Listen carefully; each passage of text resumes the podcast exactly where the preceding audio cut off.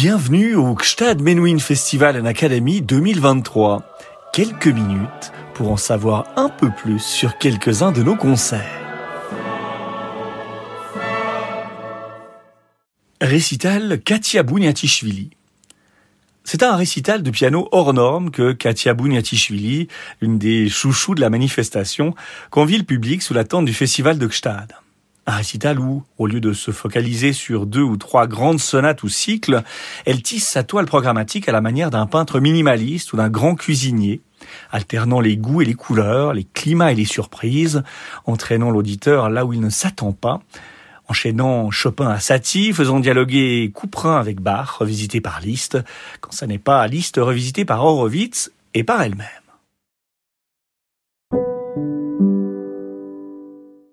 Éric Satie, première gymnopédie. Mystère et originalité. Fondateur en 1920 avec Jean Cocteau du fameux groupe des Six, Éric Satie n'a pas attendu Picasso et les cubistes pour vivre et dessiner le monde différemment. Dès le début, il fait figure sinon de marginal, du moins de joyeux original. Ces trois gymnopédies voient le jour en 1888. Après un conservatoire raté un épisode militaire tout aussi calamiteux, le musicien s'est installé à Montmartre et il expérimente. Ami de Stéphane Mallarmé et de Paul Verlaine, il interroge comme eux la matière première de son art, donnant naissance en 1887 à trois sarabandes et quatre ogives pour piano, caractérisées par l'absence de barres de mesure, une pratique qu'il réutilisera dans de nombreuses autres partitions. Malgré leur rythme défini à trois temps, les gymnopédies poursuivent sur cette lancée atypique. Parfois considérée comme la source de la musique ambient, en raison de l'affinité élective de son père spirituel Brian Eno pour leur contour planant, elles incarnent pour beaucoup l'expression de cette musique d'ameublement chère à Satie, même si le qualificatif date de 1917 et qu'il n'a jamais été appliqué à ces pages. Le compositeur les couche sur le papier à la suite de sa lecture de Salammbô de Gustave Flaubert, qui l'incite à revisiter l'Antiquité grecque. Le terme de gymnopédie renvoie à une chorégraphie pratiquée à Sparte par de jeunes danseurs nus. Certains commentateurs voient dans l'ascèse et l'austérité de cette société un miroir de l'esthétique de Satie. Frédéric Chopin, troisième scherzo. Avant Chopin, on ne rend compte que dans la bagatelle opus 33 numéro 2 de Beethoven euh, et dans deux pages isolées de Schubert le titre de scherzo pour désigner une pièce pour piano indépendante. Mais ni ces exemples isolés, ni les scherzi de symphonie et de sonates classiques de l'époque ne supportent la comparaison avec les quatre monuments du genre érigés par le polonais à l'exception du tempo presto, de la mesure à 3-4 et de la forme tripartite ABA avec trio central, les seules caractéristiques qu'ils partagent avec leur père du répertoire, ces scherzi apparaissent comme des chefs-d'œuvre uniques, d'une violence dramatique inouïe qu'il convient d'appréhender comme telle. Le scherzo numéro 3 en ut dièse mineur opus 39 voit le jour en 1839 entre Majorque et Nohant et est édité l'année suivante. Frédéric Chopin, polonaise héroïque. Les polonaises de Chopin prennent des visages extrêmement contrastés en fonction de leur année et surtout de leur lieu de composition. Plus élaborés d'un point de vue stylistique, les opus nés dans la capitale française entre 1835 et 1846 sont aussi d'une audace supérieure dans leur rapport à la tradition.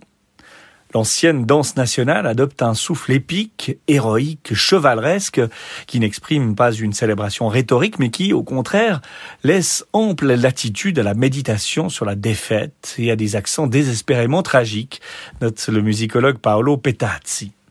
Peut-être la plus célèbre de toutes, la polonaise héroïque opus 53 voit le jour entre 1842 et 1843.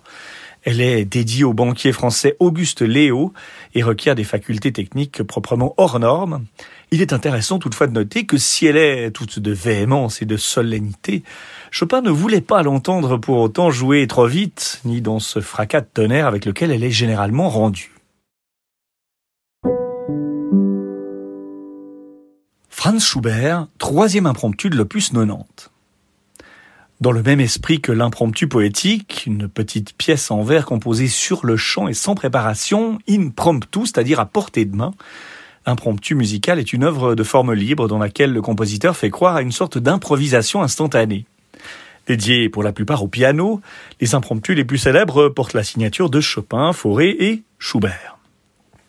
Ce dernier s'attelle à la composition des siens vers la fin de sa courte et fulgurante existence entre 1827 et 1828.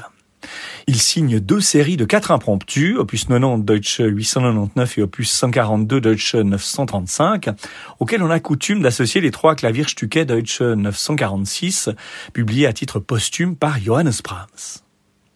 On situe la composition de la première série en septembre 1827, lors des vacances que passe Schubert à Graz, en compagnie de son ami Jenger, chez Karl et Marie Pachler, un grand mélomane et une excellente pianiste.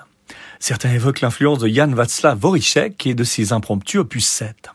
Les deux premiers sont publiés en décembre chez Thomas Haslinger à Vienne. On vise le public amateur, mais celui-ci, au vu du piètre résultat commercial, semble peu sensible au charme de ces pages. Il faut attendre 1855 pour voir la sortie du cahier complet. Franz Liszt, arrangement pour piano les arrangements pianistiques occupent une place importante dans l'œuvre de Franz Liszt. Il y a les transcriptions littérales, celles notamment des neuf symphonies de Beethoven et de l'ouverture du Tannhäuser de Wagner, les fantaisies, les paraphrases d'opéra et les arrangements de leader. Moins ostensiblement virtuose que les autres, cette dernière catégorie est sans doute la plus discrète.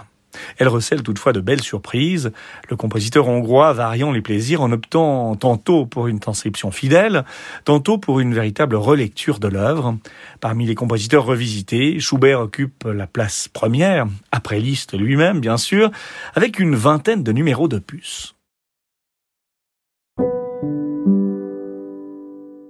Franz Liszt, deuxième rhapsodie hongroise.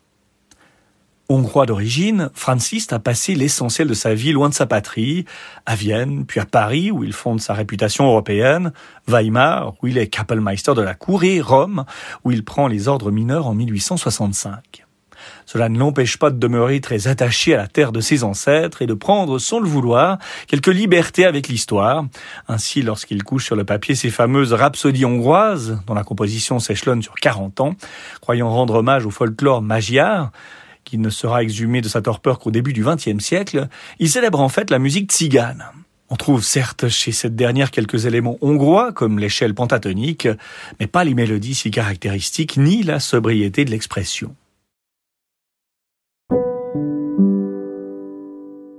Dimanche 27 août 2023, 18h, tente du festival de Gstad, Katia Bouniatichvili, piano.